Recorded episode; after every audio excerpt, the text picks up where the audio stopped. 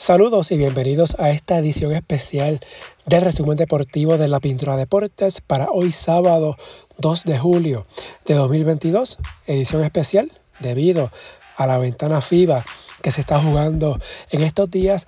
Anoche fue el debut de Puerto Rico en esta tercera ventana, la última de la primera ronda, camino al Mundial del próximo año. En la noche del viernes, en el Coliseo Roberto Clemente, Estados Unidos venció a Puerto Rico 83 a 75. Esto como parte del grupo D de las eliminatorias en América.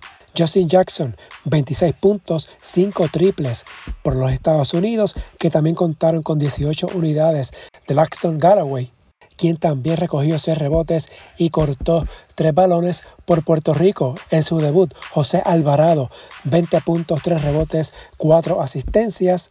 Jean Clavel, 17 puntos y Mar Romero 15 con 7 rebotes. Estados Unidos anotó 13 triples en 36 intentos. Puerto Rico 4 en 18 o sea, un más 27 en canastos de 3 para los Estados Unidos. En rebotes, el equipo norteamericano capturó 40, Puerto Rico 38. En asistencias, Estados Unidos 22, Puerto Rico apenas 11. Y peor aún, Puerto Rico cometió 14 pérdidas de balón en este encuentro. Fuera de Alvarado, Clavel y Romero, más ningún otro boricua anotó en doble figura en el partido de anoche. Con este resultado, Estados Unidos colocó su marca en 4 y 1, Puerto Rico cayó a 2 y 3. En el otro juego de este grupo anoche, en México le ganó a Cuba 75 a 66. México empata con Estados Unidos con marca de 4 y 1 en el liderato del grupo D. Cuba ya estaba eliminado, ahora tiene marca de 0 y 5. Con estos resultados, Puerto Rico termina tercero en su grupo, no importa lo que pase el lunes ante México. No obstante, ese juego es bien importante para los boricuas. Luego del partido, el técnico Nelson Colón habló sobre lo ocurrido en el encuentro. Contento con, el esfuerzo, el trabajo que se hizo. Eh, los muchachos dieron el máximo. Salimos a tratar de jugar intenso defensivamente por 40 minutos, ser sólido, confiando en una rotación, ¿verdad? De, jugadores que pueden jugar en diferentes posiciones, en diferentes situaciones de juego. Eh, creo que nuestro enemigo más grande en la noche de hoy fue el tercer parcial, donde creo que salimos un poquito flat, salimos sin energía temprano en el juego. En el tercer parcial nos anotaron varios triples, caímos abajo, no machamos la, energía que ellos tenían y eh, nos separamos un poco. Luego seguimos jugando, estos muchachos tienen un corazón, una energía y un deseo grande de representar. También el base José Alvarado dio sus impresiones luego de la derrota ante Estados Unidos. That's on me. Um, I'm a point guard, right? So um, for me to have, I think, one assist and um, or four assists and one turnover, so it's not good. So I gotta be better on myself. Um, you know, I feel like once I start sharing the ball, the ball start moving around. So um, that's on me, and um, I just gotta look at film, like I said, and see what I can do better. Así las cosas, Puerto Rico se medirá el lunes ante México en el último juego de esta primera ronda de las eliminatorias. La importancia de este partido es que todos los juegos de esta primera ronda, sus resultados se arrastran para la segunda. Puerto Rico tiene marca de 2 y 3, importante de que por lo menos vaya con un 3 y 3 a la segunda fase, ya que allí se enfrentará dos veces ante Brasil, dos veces ante Uruguay y dos veces al equipo que salga entre Chile y Colombia. Para México también es importante, ya que como mencioné, tiene marca de 4 y 1, al igual que Estados Unidos, y con una quinta victoria en esta primera fase se acerca aún más a esa meta de clasificar al Mundial. Con estos resultados de anoche, la derrota de Puerto Rico y la victoria de México. Puerto Rico termina tercero en su grupo y de esta manera ya conoce preliminarmente cuál será el orden de los partidos de la segunda ronda, ya que en el grupo B Brasil terminó primero, Uruguay es segundo, el tercer puesto está entre Chile y Colombia. En agosto, para la cuarta ventana, Puerto Rico estará recibiendo a Brasil el 25 de agosto. El día 29 visita a Uruguay. Entonces, en noviembre, Para la quinta ventana, Puerto Rico estará jugando de local sus dos partidos el 11 de noviembre ante Chile o Colombia y el 14 de noviembre ante Uruguay.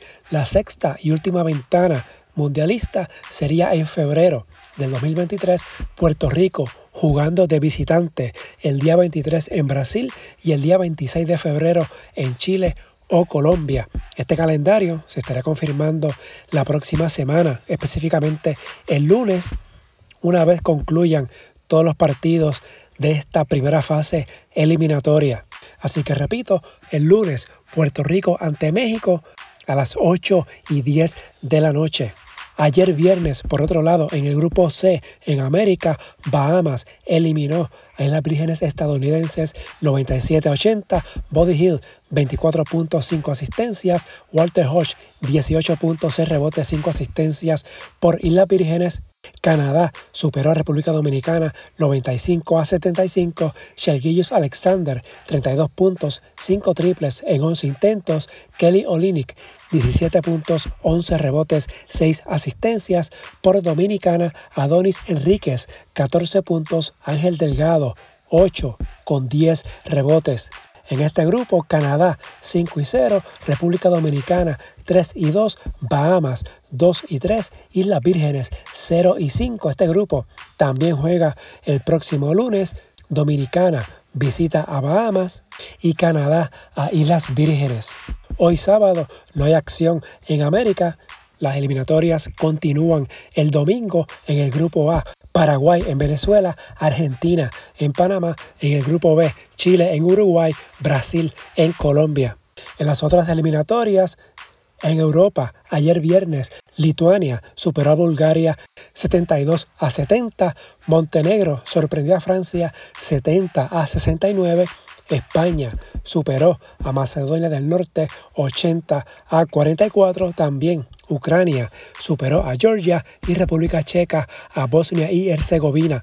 El domingo, Eslovenia visita a Suecia, Letonia Eslovaquia, Polonia Alemania y Bélgica estará en Serbia.